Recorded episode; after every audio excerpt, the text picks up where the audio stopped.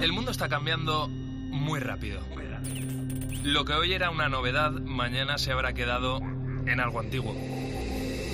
Ese frenético ritmo que muchas veces nos hace preguntarnos ¿y qué será lo siguiente? Velocidad que genera incertidumbre, a veces miedo, pero también intriga, ilusión y sobre todo emoción por conocer. La ciencia, la tecnología, la innovación, los cambios sociales nos empujan para seguir avanzando. Soy José Ángel Cuadrado y si tú me preguntas qué será lo siguiente, qué va a ser lo siguiente, yo te respondo, esto es lo que viene. Hoy mismo vamos a lanzar audiencia pública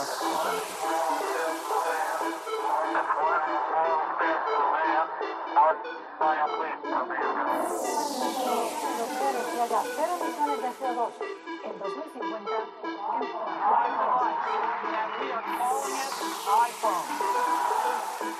El comité ha llegado a una conclusión científica clara. Es una vacuna segura y efectiva.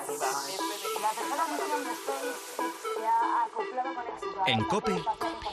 José Ángel Cuadrado. Lo que viene. Solo el 0,001 de la población mundial, eh, te lo repito, eh, 0,001 respira aire limpio. Casi toda la población del planeta, unos 8.000 millones de personas, están expuestas, por tanto, a niveles de partículas consideradas no seguras por parte de la Organización Mundial de la Salud. Esa es la conclusión a la que llegan un grupo de investigadores de la Escuela de Salud Pública y Medicina Preventiva de la Universidad de Monash, en Melbourne. A la contaminación del aire la llaman la asesina silenciosa. Es muy difícil de calcular, pero tanto es así que según otro informe publicado en la revista The Lancet, la contaminación puede estar detrás de la muerte de 9 millones de personas al año en todo el mundo, que es una barbaridad. Los tres países con más contaminación medioambiental, ¿te imaginas cuáles pueden ser? A ver, piénsalo bien. China es uno de ellos, Estados Unidos es el segundo y el tercero, la India. Y si hablamos de Europa, Alemania es el país con peor calidad del aire, debido a su alta dependencia al carbón, la industria, que, es una de las más desarrolladas de, de toda Europa. La contaminación es un problema que nos afecta a todos. Probablemente no hubieras necesitado todos estos datos para creértelo, pero aquí en lo que viene nos gusta contarte la realidad tal cual es. Y por supuesto también lo que nos va a deparar el futuro. Por suerte cada vez se toman medidas a nivel global, más medidas a nivel global, para reducir todos esos gases contaminantes que no solo nos matan, sino que han ido erosionando poco a poco la capa de ozono, lo que ha provocado un aumento progresivo de las temperaturas en todo el mundo. Y esto lo estamos viviendo en el día a día. Ahora bien, siempre hay sitio para el optimismo, porque a principios de año, fíjate, un grupo de expertos respaldados por la ONU eh, cree que la mayor parte de la capa atmosférica, eso es lo que dijeron, que protege el planeta de la radiación ultravioleta, se recuperará, eso dicen ellos, en el año 2040. Y mientras tanto, ¿qué nos toca hacer a nosotros? ¿Qué podemos hacer? Pues seguir haciendo un uso responsable de los recursos más contaminantes e investigar, que aquí está la clave, posibles soluciones confiando en la tecnología y en la ciencia. Una de esas vías de investigación que están an- al alza es la investigación de materiales cada vez más sostenibles. Porque las ciudades del futuro, de las que aquí hemos hablado y, y además bastante lo que viene, por supuesto van a ser digitales y eficientes, pero sobre todo serán sostenibles. O esa es la voluntad que tenemos todos. Y eso será en parte gracias a una serie de materiales de los que aquí lo que viene vamos a hablar. Y cada vez que hablamos de materiales y de futuro, si te pregunto a quién llamamos, pues si eres habitual de este programa, ya sabrás que a un buen amigo de este programa que es José Ignacio Pastor. José Ignacio, ¿qué tal? Bienvenido a lo que viene. Bienvenidos a todos y saludos a los oyentes de COPE y a que ya son mis amigos. Eso es. Eh, es un placer recibirte, como siempre, tenerte aquí con, con nosotros. Da gusto escucharte y descubrir eso de lo que vamos a hablar hoy. Eres experto en materiales y catedrático de la Universidad Politécnica de Madrid. Eh, claro, José Ignacio, los materiales no van a ser la panacea, pero van a ayudar y mucho a reducir la contaminación en el futuro. ¿Por qué? ¿Cómo? Efectivamente, tenemos, mm, no en el futuro, sino ya en el presente, materiales que nos pueden ayudar a limpiar de contaminación. Eh, como ejemplo, tenemos algunas zonas de Tokio, eh, del centro, que está altamente contaminada porque tiene una densidad de población muy elevada y muchos vehículos circulantes, donde se están haciendo recubrimientos de fachada que están absorbiendo partículas, materiales contaminantes, eh, bueno, limpiando esa atmósfera y además se autolimpia. Esto es un proceso un poco complejo que voy a tratar de explicar de manera más o menos sencilla. Ahora cuando ahora vamos a desarrollar, mejor dicho, esos materiales, ¿no? Eh, cuatro en concreto que nos podrían ayudar a construir esos edificios del futuro, ¿no? En, las ciudades que nos van a ayudar a limpiar eh, el, aire. Tú, decías que en Tokio eh, ya hay desarrollado un proyecto, que esto ya se ha puesto en marcha. Fíjate que la semana pasada, justo cuando hablábamos aquí en, lo que viene con una investigadora y hablábamos de las ciudades del futuro, yo le decía que Tokio era la ciudad que, que, que yo, ¿no? Cuando me imaginaba una ciudad del futuro, pensaba en ella y efectivamente tú me, me, acabas de confirmar que en este caso ya están un paso por delante. Pero si te parece vamos a hablar del primer material, ¿vale? Que tiene un nombre muy bonito que se llama escuarato de cobre. Claro, José Ignacio, este material tengo que reconocer que a mí me, encanta. Según eh, ha descubierto un equipo de investigadores del CSIC, tiene la propiedad de absorber gases químicos contaminantes. Yo me lo imagino como una especie de, esponja. Eh, ¿Es así, más o menos? Sí. Mm, bueno, para que el oyente, eh, nuestros oyentes se hagan una idea más clara, sería una especie de andamio. los escuaratos de cobre es algo muy interesante, son unos materiales que llaman metal orgánicos, es decir, que tienen una componente metálica, en este caso compuestos de cobre, y otra orgánica, que está uniendo estos núcleos de cobre. Es decir, estamos combinando lo mejor de dos mundos, del mundo de los metales y, si queremos, el mundo de los polímeros, que es la parte orgánica. Entonces dan estructuras tridimensionales muy abiertas, que tienen muchísima superficie específica. El tener mucha superficie específica es decir que, que en un mismo volumen eh, tenemos una especie de redecilla interior que tenemos cantidad de contactos con la atmósfera. Esto permite al escuarato de cobre y a otros similares, a otros eh, compuestos metalorgánicos, tener una gran capacidad de interacción con el aire y por tanto de absorción de partículas contaminantes o partículas en suspensión de distinto tipo que además podrían ser selectivos Estamos empezando con el escuarato de cobre, ahora se ha descubierto su estructura. Hay un campo enorme con los metalorgánicos por delante que, posiblemente veamos en un futuro cercano en mm. múltiples aplicaciones. Pero José Ignacio, con este material, por ejemplo, ¿qué, podríamos hacer eh, para luego aplicarlo en una construcción? Mm, mm, bueno, eh, en estos momentos es un poco arriesgado porque está todavía en estudios muy básicos y preliminares pero a lo mejor podríamos crear una malla en toda la superficie de, un edificio o, por ejemplo, eh, llevarlo a la superficie de un quirófano para atrapar virus y bacterias. Esto sería, sería, es decir, regulando el tamaño de la estructura y colocando mm, cebos, por decirlo de alguna forma, podríamos hacer que en un quirófano todos nuestros virus y todas nuestras bacterias se, quedasen pegados a las paredes, al techo y luego eh, producir a su, reducir, por tanto, las infecciones para el paciente y luego pues proceder a su limpieza, como se hace. Qué bueno este material. Oye, vamos a cambiar de tercio si te parece y vamos a hablar ahora de ruedas que absorben CO2 y que liberan oxígeno. Se llaman en concreto Oxygen y es el último prototipo de neumático de Goodyear. Está fabricado en impresoras 3D con polvo de neumáticos reciclados. Y lo sorprendente de todo esto, José Ignacio, es que lleva, eh, que esto es una pasada, musgo vivo creciendo en su interior. Efectivamente, es muy divertido y apasionante lo que están haciendo con las impresoras 3D y vamos a ver cosas alucinantes.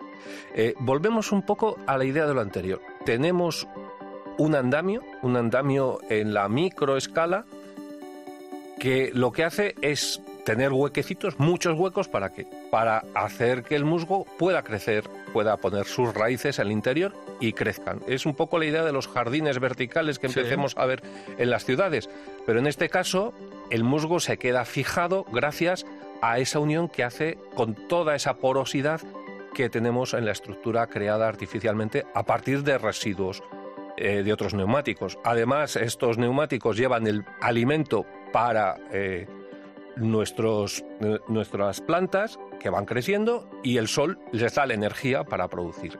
Van captando el CO2 y emitiendo oxígeno. Además, son capaces de producir con todo este proceso de fotosíntesis pequeñas cantidades de energía eléctrica que pueden alimentar pues a sensores, al propio sistema de ilu- iluminación que llevan las ruedas, es decir, poca energía, pero para cosas pequeñas más que suficiente. ¿Qué pasa? Lo que eh, yo me imagino, José Ignacio, que aquí habrá que de vez en cuando podarlo, ¿no? El, el musgo, porque llegará un momento, si no, si empieza a crecer, crecer, crecer, ¿o no? Bueno, eh, ahí eh, pri- en principio, en principio no sería necesario porque si crece mucho y tú vas a gran velocidad, la parte que haya crecido en exceso, por, la propia, por las propias fuerzas de inercia que aparecen en la rodadura, se van a ir autopodando. Ajá. O sea, no he leído nada acerca de eso, es muy buena idea, pero probablemente el, si crece mucho él solo se va a ir cayendo por, por efectos de las fuerzas. Qué pasada. Bueno, eh, estamos hablando de unas ruedas que no solo no contaminan, sino que además limpian el aire. Eh, tenía aquí algunos datos apuntados, pero la verdad es que son datos muy grandes, ¿no? Porque, por ejemplo, en una ciudad como París, con dos millones y medio de coches más o menos, se podrían generar 3.000 toneladas de oxígeno, estos neumáticos, y absorber más de 4.000 de dióxido de carbono al año, que son cifras, son macro cifras, pero bueno, al final la reflexión es que vendría muy bien, ¿no? Que no solo eh, no contami- contaminarían, sino que además nos ayudarían a limpiar. Pero es que ahora tenemos que hablar de otro ejemplo. Hablamos de aceras. En este caso, José Ignacio, se llaman Ecogranic y es una tecnología patentada por la empresa Pavimentos de, de Tudela, es made, made in Spain. Eh, aquí combate la contaminación mediante un proceso similar a la fotosíntesis de las plantas. Efectivamente, es, es volvemos al ejemplo inicial, el de las fachadas. Eh, son de nuevo mm, hormigones, hormigones normales y corrientes, en los cuales se han hecho dos recubrimientos.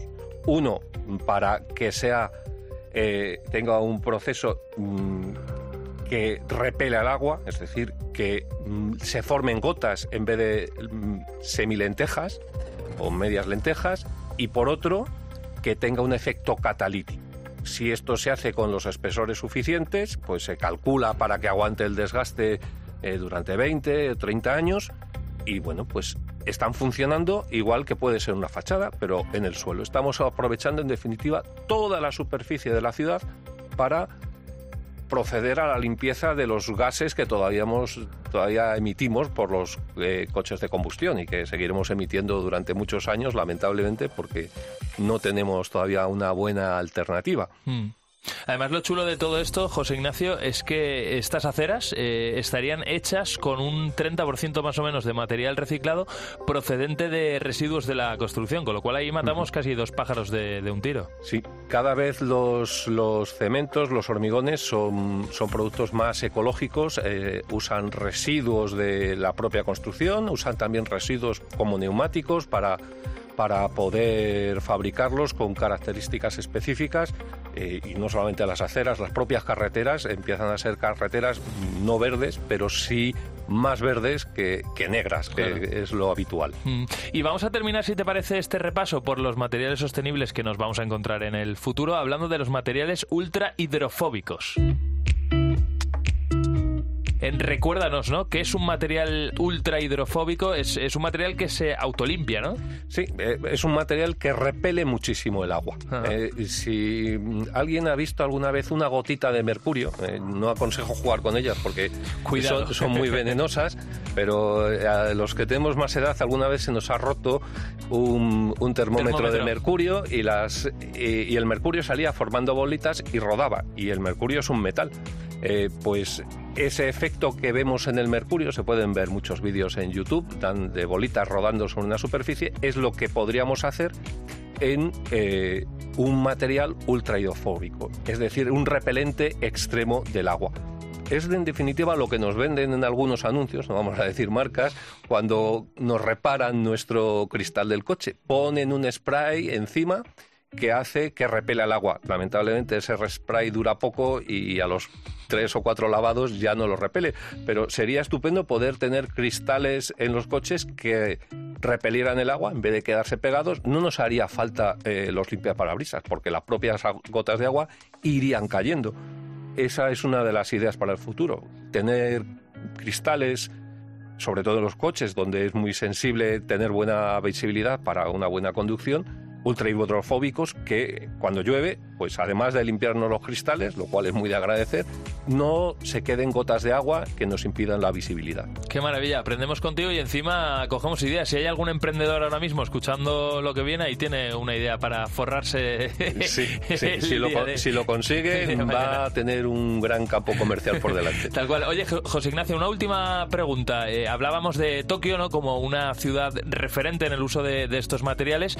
Yo más bien te quería preguntar, ¿cuándo calculas tú que este tipo de materiales se usen en el mundo de, de manera, no sé yo ya si generalizada, o al menos vamos a decir que haya ya unas cuantas ciudades en todo el mundo que, que, lo estén aplicando. Mm, vamos paso a paso. Eh, ahora hay edificios, muchos nuevos edificios, sobre todo los que son cristales que requieren una gran limpieza, eh, en los cuales ya se está usando, digamos, en serie.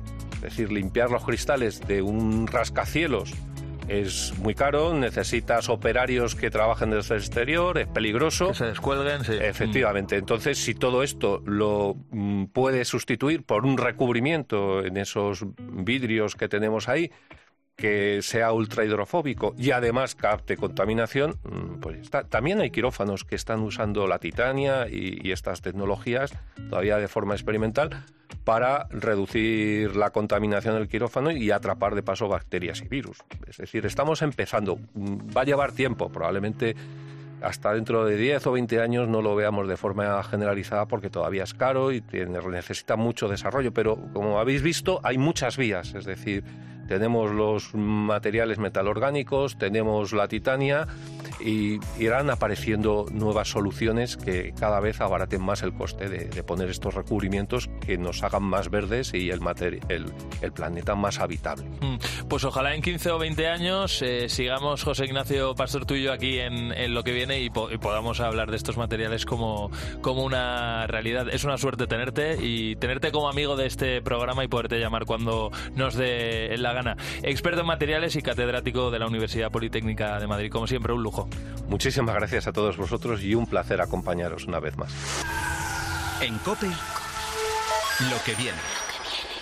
José Ángel Cuadrado.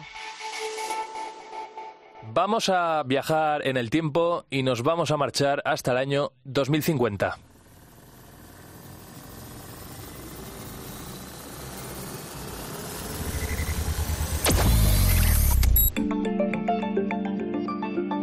Ese año, en 2050, se estima que la Tierra albergue unos 9.000 millones de seres humanos. Ahí hay bastante gente, ¿verdad? Ahora vamos por unos 8.000, eh, un poquito más de 8.000. Y si no cambia nada con respecto a la agricultura y a la ganadería, según la ONU, a mediados de siglo no habrá alimentos suficientes para todos nosotros. Y eso, claro, es un problema. Dentro de cuatro décadas será necesario producir entre un 70 y un 100% más de comida de la que hoy incorporamos al mercado, de lo que está entrando al mercado. Claro, y todo esto sin triturar o eso debemos hacer sin triturar el planeta. Este es uno de los grandes retos a los que se enfrenta el campo español, por ejemplo, pero hay muchos más. Está el cambio climático, está la sequía extrema que estamos viviendo. Gracias a Dios ha llovido un poquito estos días, pero aún así la sequía nos preocupa mucho. Y está también el deterioro del suelo por los pesticidas que se están usando. Claro, y para hacer frente a esto ¿Qué futuro le espera a nuestro campo? ¿Cómo va a cambiar para poder afrontar todos estos problemas? Pues seguramente la cosa mejore gracias a la nanotecnología. Aquí lo que viene ya hemos hablado alguna vez de, nanotecnología, pero sobre todo aplicada a ámbitos relativos a la medicina, donde está suponiendo una auténtica revolución. La nanotecnología es esa rama de la ciencia, también de la ingeniería que ocupa, que se ocupa de materiales con dimensiones a escalas muy, pero que muy pequeñas, imperceptibles incluso más bien para el ojo humano. Pues ahora un grupo de investigadores de la Universidad de Valladolid ha conseguido que todos esos avances muy prometedores se apliquen también al campo de la agricultura. Y esto suena, suena muy bien. Eva Sánchez Hernández, ¿qué tal? ¿Cómo estás? Bienvenida a lo que viene. Muchísimas gracias. Bueno, muchísimas gracias por darnos esta oportunidad de, poder entrar y explicar un poquito más a fondo eh, sobre nuestra investigación, sobre lo que estamos haciendo a día de hoy y sobre la, la, nanotecnología. Claro que sí, Eva, porque desde luego el trabajo que estáis haciendo es maravilloso y, se merece tener voz aquí en, en, lo que viene. Eres investigadora de la Universidad de Valladolid. Claro, Eva, si nos ponemos a enumerar las mejoras que la nanotecnología puede dar a la agricultura. Tenemos eh, el crecimiento y la resistencia de cultivos, el aumento de su valor nutricional, mejoras en cuanto a la sanidad, ¿verdad? Vamos por ahí. Sí, todo, o sea, la, la, nanotecnología, como bien has dicho, la idea ha partido de, de la medicina y eh, pensamos que, ¿por qué no trasladarla al ámbito de la agricultura, ya sea para todo lo que es mejora del crecimiento de, las plantas, eh, al aplicar una serie de nutrientes en, estas, en estos nanotransportadores, también mejora su resistencia, es decir, si tenemos una planta mm, con una mejor vigor, una mayor nutrición, al final va a ser más resistente, bueno, pues ya sea a la sequía, a las plagas, a las enfermedades, etcétera. Mm. Y al final, bueno, pues también lo, lo estamos ahora aplicando a todo el ámbito, digamos, post cosecha, alargar la vida útil de, frutos y de, y de verduras también. Qué pasada. Oye, no vayas tan rápido, Eva. Eh, vamos a... nada, nada. vamos a incorporar una nueva palabra al vocabulario aquí en, lo que viene, que es nanotransportadores, ¿no? Eh, explícame a mí y a toda la gente que nos está escuchando qué es exactamente esto. O sea, los nanotransportadores son, digamos, eh, para que visualizarlo mejor, son esferas que son muy pequeñas, eh, digamos que mm, de la, menores que de la anchura de un, de un pelo humano y, eh, bueno, la característica de estos nanotransportadores es, son, bueno, somos capaces, o en, tanto en la medicina como en la agricultura ahora, de cargar estas eh, esferas, estas nanoesferas, con ya sea fertilizantes, fitosanitarios, también en nuestro caso con extractos de plantas o con agentes de biocontrol. O sea, digamos, microorganismos que son beneficiosos y que mejoran el rendimiento de los cultivos. Claro, y eso lo bueno es que lo inyectáis directamente, entiendo que en la raíz de la planta, ¿no? No, no, en la raíz, o sea, tenemos eh, ya sea, si queremos que vayan las raíces, lo tendríamos que aplicar en el riego. digamos, en el agua de riego, esas nanoesferas eh, aplicadas en el riego para que vayan a, las raíces y las raíces lo capten. También tenemos aplicación foliar mediante un spray o lo que hemos estado haciendo hasta ahora ha sido inyectarlo es decir, mm, con una técnica que se llama endoterapia, que básicamente es em, perforar la... Mm, hablo de cultivos leñosos, o sea, una vid, un almendro, un manzano, a, realizar un pequeño orificio eh, poner un catéter como si fuese en la medicina y ahí inyectar eh, nuestros nanotransportadores, nuestras nanoesferas que, irían en, forma líquida, digámoslo así. Y, bueno, irían directamente a la savia de, de la planta, mejorando toda su, bueno, su rendimiento, su crecimiento, también la, lucha frente a las enfermedades y las plagas. Mm, qué pasada, qué pasada. Oye, eh, eh, una de las cosas seguramente que se estará preguntando a, algún agricultor ¿no? que nos esté escuchando es si hay mucha diferencia en precio eh, de este tratamiento con un tratamiento de los que ahora mismo se están utilizando, para cualquiera de las cosas que, que has citado. al final, bueno, la cantidad de digamos, con los nanotransportadores, digamos, en, agricultura, lo que vamos a hacer es eh, mejorar el rendimiento también de, aplicación. Vamos a utilizar muchísima menos cantidad de producto, digamos, de, fertilizante, de, de, pesticida. Entonces, digamos que, sería competitivo. A, ese, a ese nivel. Es decir, eh, a, lo mejor es un poquito más caro, pero se usa menos producto, con lo cual eh, ahí está el equilibrio, ¿no? sí, por porque ahí. Mm al final, este, los nanotransportadores también la característica que tienen es que tienen una liberación controlada. O sea, tienen que darse una serie de, condiciones externas para que se libere su contenido. Entonces, al final, son, digamos, unas partículas muy pequeñas, unas esferas muy pequeñas, con un, una cantidad mínima del producto que se quiera utilizar, entonces eh, se utilizan cantidades mínimas. La verdad que es una pasada, porque claro, yo aquí estoy pensando evidentemente de, plantas, ¿no? Eh, de cultivos que a lo mejor con, una cantidad menor de agua den el mismo fruto o, incluso que ese fruto tenga algo más de, calidad, ¿no? O que, o que las plantas estén mejor protegidas contra eh, cualquier plaga, con lo cual la verdad que, que es una pasada. desde luego, te digo una cosa, mm, podemos estar hablando de mejorar no solo la planta, sino el cultivo en sí, hacerlo más duradero, más resistente e incluso que se desperdicie menos. Sí, más que nada, o sea, mm, el tema de mejorar el, cultivo con menos agua o hacerlo más resistente, eso ya iría en torno a la mejora genética. Lo que eh, nosotros estamos haciendo es tenemos un, un, cultivo que pueda tener una serie de deficiencias nutricionales o una serie de plagas o de patógenos. Entonces, vamos a hacer, como digamos, su tratamiento para que ese cultivo, que digamos que no está mejorado genéticamente, pueda tener un mayor rendimiento o una mayor nutrición y pueda. Mmm, digamos, tener unas condiciones óptimas uh -huh. por si se enfrenta a algún estrés abiótico o abiótico, etcétera. -huh.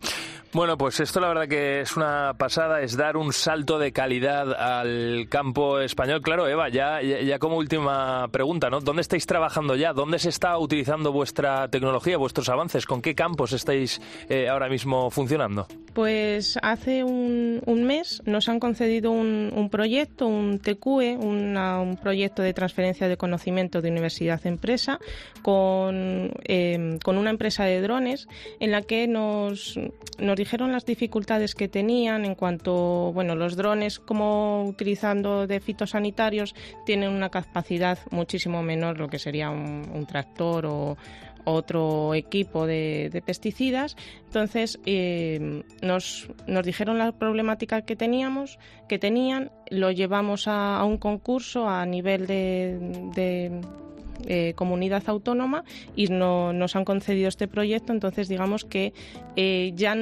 ya ha pasado de escala de laboratorio. Claro o de una escala mucho más pequeñita a ya llevarlo en pocos meses al campo claro. y ver los, los efectos que tendría. Claro. Pero en este sentido con, con drones, uh -huh. ya porque como hemos dicho tienen una, o sea, no necesitamos tantísima cantidad para para inye bueno, inyectarlo, pulverizarlo, etcétera. Sí, o Entonces, dispersar, ¿no? Eh, exacto. Mm, mm. Bueno, pues Eva Sánchez Hernández, investigadora de la Universidad de Valladolid, como eh, tenéis un futuro por delante prometedor, si te parece, nos vamos a guardar tu contacto, te vamos a seguir la pista y en unos meses te volvemos a llamar a ver eh, cómo, cómo marcha el proyecto, ¿te parece? Muchísimas gracias, sí, me parece perfecto. Genial, pues muchísima suerte, que vaya muy bien.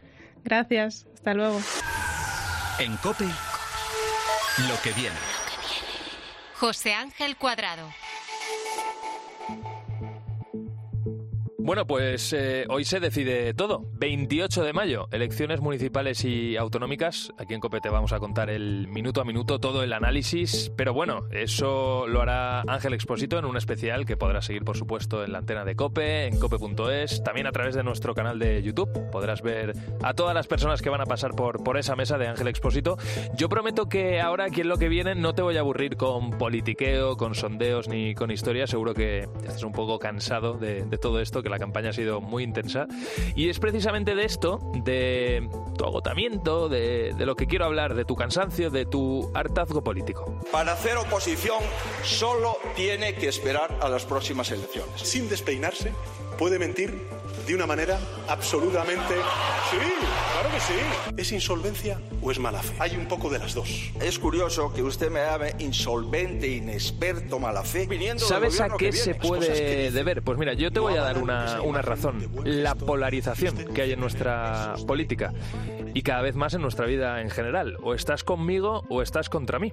Ahora enseguida te explico cómo podríamos reducir esa polarización. Pero antes, déjame que te dé unos datos.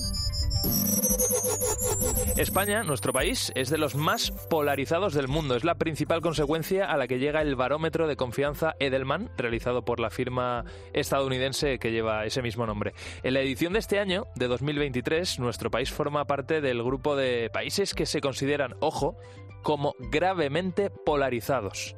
En la cima del ranking están pues, algunos que a lo mejor te imaginas, como Estados Unidos, pero está también Argentina, está Colombia o está Suecia. Este último a mí sí que es verdad que me ha llamado la atención, pero lo cierto es que las elecciones allí fueron hace muy poquito y el resultado fue muy ajustado.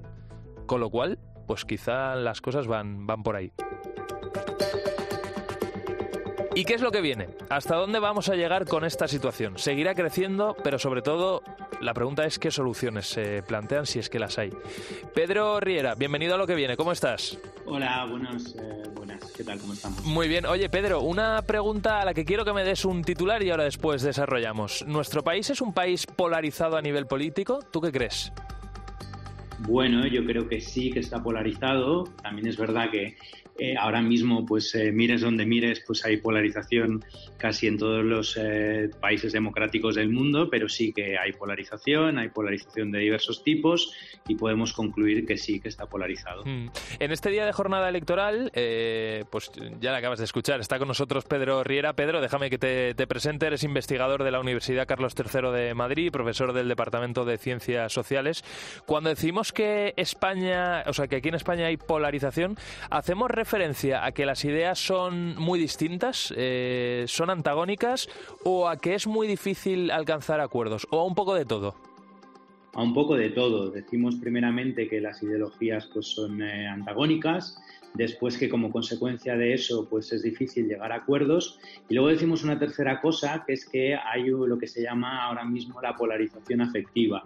Esto es eh, este sentimiento de querer mucho a los míos, a los que están pues, en mi ideología o que están básicamente en mi partido político, y a eh, odiar a todos los que están en la otra, en el otro pues, lado de, digamos, de la, del, río ideológico. Entonces, esto es lo que se llama la polarización afectiva y también encontramos altos niveles en España actualmente. Mm, desde luego, yo no sé si, si esto va más, eh, Pedro, si tú crees que en, en un futuro no muy lejano podemos vivir aquí en nuestro país situaciones como las que recientemente se han visto en Estados Unidos o, Brasil con, esas tomas de, los parlamentos.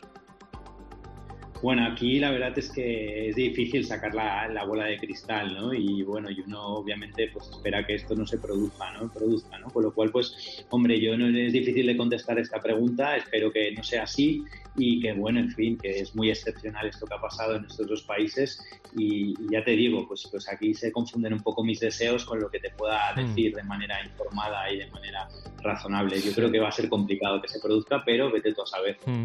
Eh, Pedro, según un estudio que has desarrollado junto con la Universidad de Houston en Estados Unidos, la solución podría estar en, en el sistema electoral, concretamente en las listas electorales, ¿no? Entre vuestras conclusiones aseguráis que las listas cerradas en, en las elecciones hacen que las personas tengan más en cuenta la ideología y la marca del partido a la hora de votar, mientras que los sistemas electorales que cuentan con listas abiertas la gente vota de manera más personal y menos ideológica. ¿Esto podría ayudar a reducir esa polarización?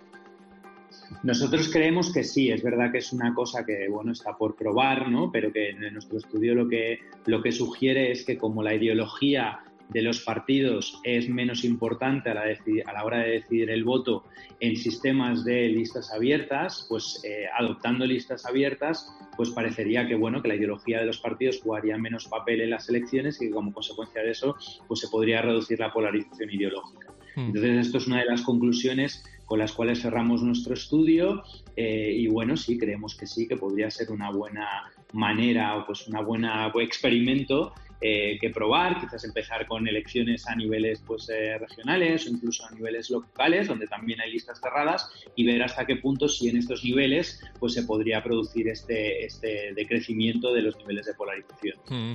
Fíjate, Pedro, eh, ya como reflexión, nosotros durante esta campaña electoral aquí en COPE hemos estado emitiendo un podcast que se llama 28M El Daily, presentado por José Luis Concejero, y en uno de los episodios que él hacía hablaba con tres militantes, con uno del PSOE, con otro del PP y con otro de, Unidas Podemos, ¿no? Les reunía en un barrio de Madrid muy, muy pequeñito, les juntaba a los tres y fíjate que convivían perfectamente. son vecinos, se conocen de toda la vida. Es verdad que les diferencian evidentemente las ideas, uno tiene una propuesta para su barrio diferente a la de, a la de enfrente, pero conviven perfectamente, hablan con calma, no tienen ningún problema y pueden discutir de las cosas de una manera muy sosegada, ¿no? Y cómo esto trasladado a la política nacional, qué, difícil sería la situación de juntar a, no sé, por poner tres nombres, ¿eh? eh a Pedro Sánchez con Feijó con Ione Belarra, ¿no? O con Yolanda Díaz y tenerles a menos de un metro a cada uno de ellos, vamos, saltarían chispas. Entonces, claro, al final la, reflexión es, si los de abajo pueden hacerlo, ¿por qué no los de arriba? O sea, hay, hay, hay mucho de postureo, ¿verdad? En, en toda esta situación. Pero yo creo que también hay mucho postureo a veces a nivel incluso de los grandes líderes políticos de los partidos. Quiero decir, yo creo que hay mucha más confrontación delante de las cámaras, o en este caso delante de los micrófonos, y, si quieres también pues cierta batalla o bastante batalla de ideas. Eh, luego yo creo que hay muchos líderes políticos muchas veces pues pertenecientes a, fuerzas políticas antagónicas que se llevan muy bien en, el, en el, aspecto privado. ¿no? Entonces lo que uno se pregunta es por qué mm, pues este buen rollo y esta sintonía que, que puede haber pues en, espacios más distendidos pues no se puede tampoco también traducir pues en una es decir en una capacidad de llegar a acuerdos es decir cuando se trata de pues eso de confrontación de ideas ¿no? con lo cual yo creo que sí que es verdad lo que dices de que de que muchas veces pues pues a niveles más eh, inferiores pues, pues decir, pues hay una mejor sintonía, ¿vale? De acuerdo, pero también es verdad que yo creo que si, nos vamos del ámbito público al privado nos encontraríamos grandes sorpresas, ¿no? Es decir, ahí siempre está la anécdota de que siempre se dice que, por ejemplo, que Pablo Iglesias y Pablo Casado, que son obviamente, pues eran representantes de dos partidos muy diferentes, pues se llevaban relativamente bien, entonces, eh, yo creo que también eso hay que tenerlo en cuenta. Y como esa proyección a nivel público también ayudaría muchísimo, además de, tener estas listas electorales abiertas, ¿no? Como, como decíamos, como eso, esa imagen también ayudaría muchísimo a bajar la presión política y, que al final se redujera la polarización.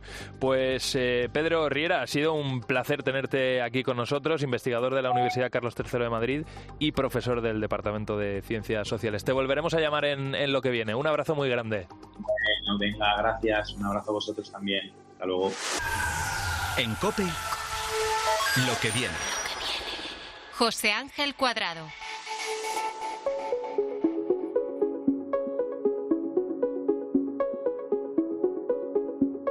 El futuro, los avances tecnológicos, la ciencia están trayendo desde luego cosas fantásticas. Ahora, eh, no todo iba a ser positivo. Las redes sociales, Internet en general están haciendo que cada vez haya, por ejemplo, un flujo mayor de información, un flujo de información que es difícil de, controlar. Y no me quiero ir muy lejos, son datos de 2022, eh, un año apasionante desde el punto de, vista informativo, apasionante, entendedme, eh, con la guerra de Ucrania, donde se han cubierto muchas cosas, ha habido mucha información y que ha ocupado esa información muchísimas portadas ¿no? de medios de comunicación y de redes sociales. Ese año el 42% de los europeos creen haber sido víctimas de noticias falsas relacionadas con el conflicto. Eso es 4 de cada 10, casi la mitad. Otro dato que llama mucho la atención. Según el último informe de desinformación científica en nuestro país, aquí en España, elaborado por la Fundación Española para la Ciencia y la Tecnología, solo el 11% de la población es capaz de identificar una información falsa. Una de cada 10 personas es una pasada. Las fake news están entre nosotros, eso es una realidad, nos cuesta muchas veces reconocerlas y todo porque la tecnología está cada vez más extendida a nivel usuario y esta es cada vez más sofisticada. La pregunta es si sabemos controlarla. Entonces, ¿cómo combatimos esas fake news? Pues hay una propuesta y esa propuesta es utilizar todavía más tecnología, tecnología más desarrollada.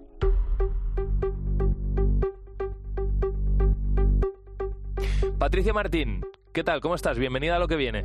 Hola. Oye, Patricia, ¿cuál ha sido la última fake news ¿Qué te ha llegado a ti? ¿Qué, has sido capaz de identificar? Pues la verdad es que, mira, por ejemplo, ahora con el caso de, Vinicius, ¿no? del tema del racismo y la oleada esta en, el mundo del deporte, ha habido también bastantes, bueno, bastantes eh, fake news asociadas. Eh, se, llegó a decir, eh, por ejemplo, ha habido imágenes, no sé si, si conoce, ha habido imágenes que sitúan pues a Vinicius y a Florentino con una serie de, reunidos con una serie de personas personas, o sea, siempre hay, cada vez que hay una explosión de, una, de algo informativo relevante que nos llama mucho la atención, ¿no? Y que hay polarización, hay fake news. Mm. Yo creo que polarización y fake news van, de la mano. Van de la mano. Desde luego que, es un tema muy interesante y ahora además con la irrupción de la, de la inteligencia artificial, con todos esos programas que nos permiten, por ejemplo, hacer montajes ¿no? de, de, imágenes, pues imagínate la que se puede liar si a alguien se le ocurre, eh, qué sé yo, ¿no? O sea, simular que Putin eh, está ordenando un bombardeo eh, contra Washington, ¿no? O sea, imagínate ese montaje, hacerlo de alguna manera, que eso empiece a correr como la pólvora por las redes sociales, lo que puede suponer a nivel geoestratégico. Es que es una, es, una locura. Y aunque luego al final acabemos sabiendo que no es así, pero bueno, ya el momento de confusión inicial, que es un poco lo que se busca también, ¿no? pues ya lo tienes, ¿no? Entonces, eso es, es, importante también. Hmm. Patricia, eres profesora de Ingeniería Informática en la Universidad de La Coruña, participas en el proyecto Hybrids. Eh, claro, aquí en lo que viene hemos hablado mucho de inteligencia artificial. Eh, aquí vosotros lo que estáis proponiendo es frenar de alguna manera las fake news con inteligencia artificial híbrida. Eh, explícanos primero qué es la inteligencia artificial híbrida, en qué se, en qué se diferencia, si es que hay alguna diferencia con la normal. Sí, te cuento un poco nuestra propuesta eh, era un poco, eh, por, eso, por eso se llama Hybrids, de hecho, era un poco intentar introducir conocimiento humano en esos modelos de, lenguaje que tenemos actualmente en la inteligencia artificial. Es decir, eh, si en lugar de fiarnos 100% de un modelo automático, realmente intentar insertar en esos modelos algo de conocimiento experto, algo de conocimiento humano. Por eso se llama Hybrids, porque no es inteligencia artificial, digamos, dejándola a su libre albedrío, ¿no? En ese, en ese sentido. ¿Y cómo, cómo sería, Patricia, un, un, proceso, por ejemplo, vuestro para intentar detectar una noticia falsa? O sea, ¿cómo, ¿cómo, os pondríais a trabajar combinando la inteligencia artificial con el conocimiento humano? Claro, lo que nosotros hacemos es aprovechar toda esa, esa, esa potencialidad que tiene. Imagina, imagina que tenemos como fuente, pues no sé, unas noticias de prensa, ¿no? Pues cogemos, o un vídeo, puede ser cualquier tipo de fuente, pero típicamente podemos hacerlo textualmente, que es como más fácil. Entonces, cogemos esas noticias, eh, esas noticias de prensa e intentamos modelar por debajo un poco lo que dice la noticia, ¿no? Es decir, la máquina conoce pues de qué habla la noticia y busca eh, eh, otra información asociada. ¿Qué pasa? Que muchas veces eh, la información semántica no se queda solo en las propias palabras que dice, sino en cómo lo dice, en lo que sugiere, ese tipo de, hilar más fino a nivel de, lenguaje necesita un cierto conocimiento experto. Entonces, el, proyecto lo que, lo que pretende un poco es saber si podemos inyectarle algo de lo que ya sabemos nosotros, de esos patrones de fake news que se dan en esos modelos de lenguaje para que se detecte mejor. Hmm. Oye, por ser muy prácticos, eh, dos cuestiones. Por un lado, de las plataformas, redes sociales que utilizamos eh, hoy en día, la mayoría de, las personas que, están escuchando este programa, eh, no sé, Facebook, Twitter, Instagram, TikTok, el propio WhatsApp, ¿no? ¿Hay alguna de ellas que sea más proclive que otras a las, fake news? Lo, digo también por estar más alerta. Mm, bueno, yo personalmente no creo que haya una que sea como más vulnerable o más... Eh, creo que probablemente las redes sociales o cualquier tipo de medio de comunicación que sea una comunicación muchísimo más inmediata, vamos a tener nosotros menos filtro. ¿Vale? No es lo mismo cuando yo recibo un tweet que son 140 caracteres o una imagen en Twitter, ¿vale? Que me llega y ya está, y entonces ya tengo yo que razonar si es cierta o no, llamémoslo así, o en Instagram, que a lo mejor pues en un Reddit que tengo pues un hilo que en donde las personas están razonando o están interactuando o incluso en, un, en, unos comentarios en un, en un vídeo que puedo tener a favor y en contra y puedo documentarme un poco más, ¿no? Entonces yo creo que la inmediatez también es un componente, ¿no? Entonces cuando eh, yo, por ejemplo, con mis alumnos sí que trabajo bastante eh, un poco en ese sentido decirles, no os informéis a través solo de, por ejemplo, Instagram, porque Instagram eh, es una, una, campana de eco de vuestros eh, lo que seguís vosotros, entonces estáis sesgándoos a vosotros mismos y además es muy inmediato, entonces os llega una imagen, ¡pam! Ya está. ¿no? Y eso es la, tienes que, digamos, con esa información tan inmediata ya haces un juicio de valor. Claro. Entonces, vete a otras fuentes también. ¿no? no digo que no, que no, la uses, evidentemente es maravillosa, pero, pero vete a más fuentes. Entonces, sí, yo creo que el componente es más de inmediate, no de red social en concreto, sino más bien Mm. cómo recibes esa información. La verdad que tenemos un reto por delante eh, interesante y apasionante, sobre todo para gente como, como vosotros que estáis eh, desarrollando, le estáis dando la cabeza ¿no? para, para ver eh, qué soluciones le ponemos a todo esto, que desde luego, como tú decías, puede ser una amenaza a la democracia, desde luego, puede ser una amenaza a nuestra forma de vivir, en fin, es que se pueden desatar muchos miedos con, y, mucho caos ¿no? con, con, esas fake news. Así que, Patricia, Patricia Martín, si te parece, vamos a seguir de cerca también este proyecto y y, en un tiempo te volvemos a, llamar a ver cómo, cómo, funciona. ¿Te parece? Muy bien, muchísimas gracias. esperemos la investigación. Ya sabéis que pues eh, nunca sabemos al final si vamos a conseguir, pero siempre estamos en el camino y avanzamos. Entonces, vamos ahí. Bueno, pues eh, esperemos haber puesto nuestro granito de arena para, para ayudaros de alguna manera. Muchísima suerte. Gracias, muchas gracias. Hasta luego, Patricia. En COPE, lo que viene. José Ángel Cuadrado. ¿Y qué te parece si terminamos este programa con un poquito de música? Y te pongo a Coldplay, que este fin de semana lo está literalmente reventando en Barcelona. Siete años han tardado en volver y los fans están, pues imagínate, vibrando a ritmo, por ejemplo, de este Viva la Vida.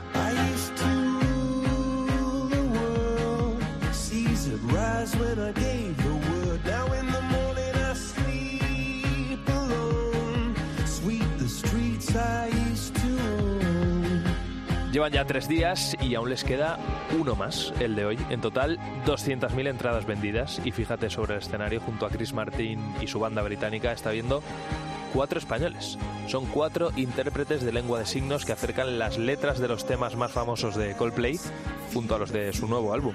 Aitor Pérez es uno de los que van a hacer vibrar a todas las personas con problemas de audición. Lo va a hacer gracias a sus manos, a sus gestos o a la propia expresividad del cuerpo. Para mí es un orgullo poder decir que soy eh, uno de los cuatro intérpretes que se encargará de esta función, ¿no? de la accesibilidad en lengua de signos. Lo que sí que espero y deseo que esto sirva para que más adelante otros festivales, otros conciertos, otros artistas incluyan la figura de intérprete de, lengua de signos en sus conciertos. A mí la verdad que me parece complicadísimo, pero Aitor dice que, que no es tan difícil. Con ensayo y con preparación previa todo es mucho más sencillo. El hecho de que la lengua origen de la canción sea en inglés es indiferente y un ejemplo es, por ejemplo, mismo Coldplay, hay una canción que es My Universe, que hay una parte que es en coreano. entonces, la canción, sea cual sea, te la tienes que aprender, porque tú vas a la parte del artista, no puedes escuchar la letra y después empezar a interpretar.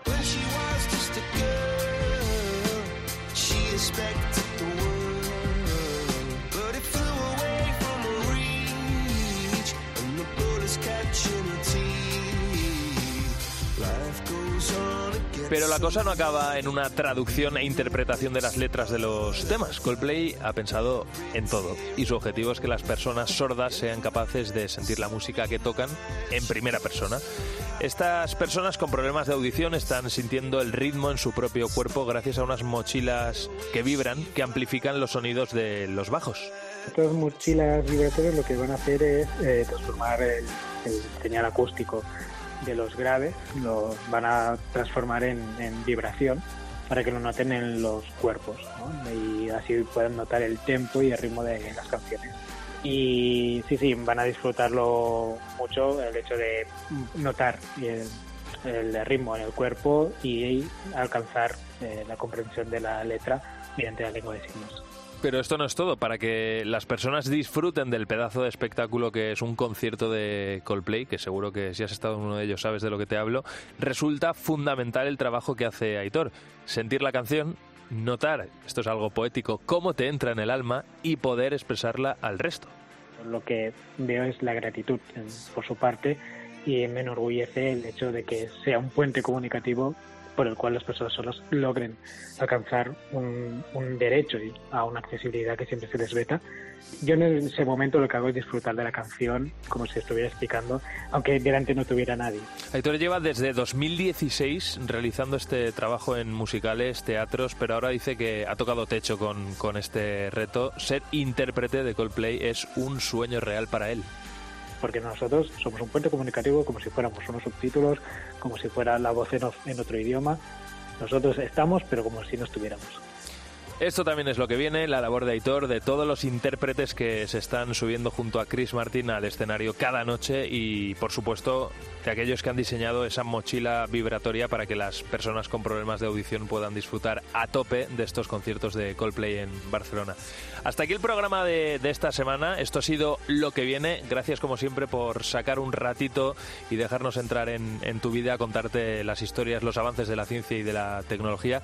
Ya lo sabes, volvemos la semana que viene con más historias, pero mientras tanto nos seguimos escuchando en Cope, en cope.es y en nuestras redes sociales. Por supuesto que no se me olvide, muchísimas gracias a los productores de este programa, Álvaro Sáez y a Cristina Platero, y a todos los técnicos de Cope que nos echan un cable para que esto suene así de bien.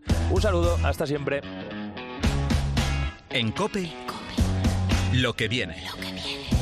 José Ángel Cuadrado.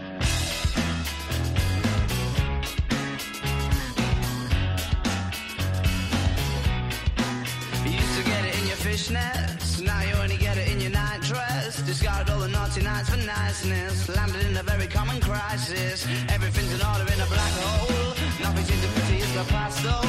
That Bloody Mary's like an El Tabasco.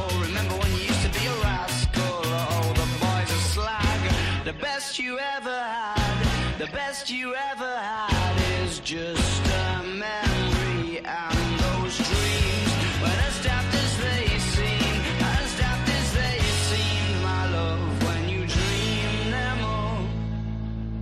Flicking through a little book of sex tips. Remember when the bars were all electric? But now when she told she's gonna get it, I'm guessing that she'd rather just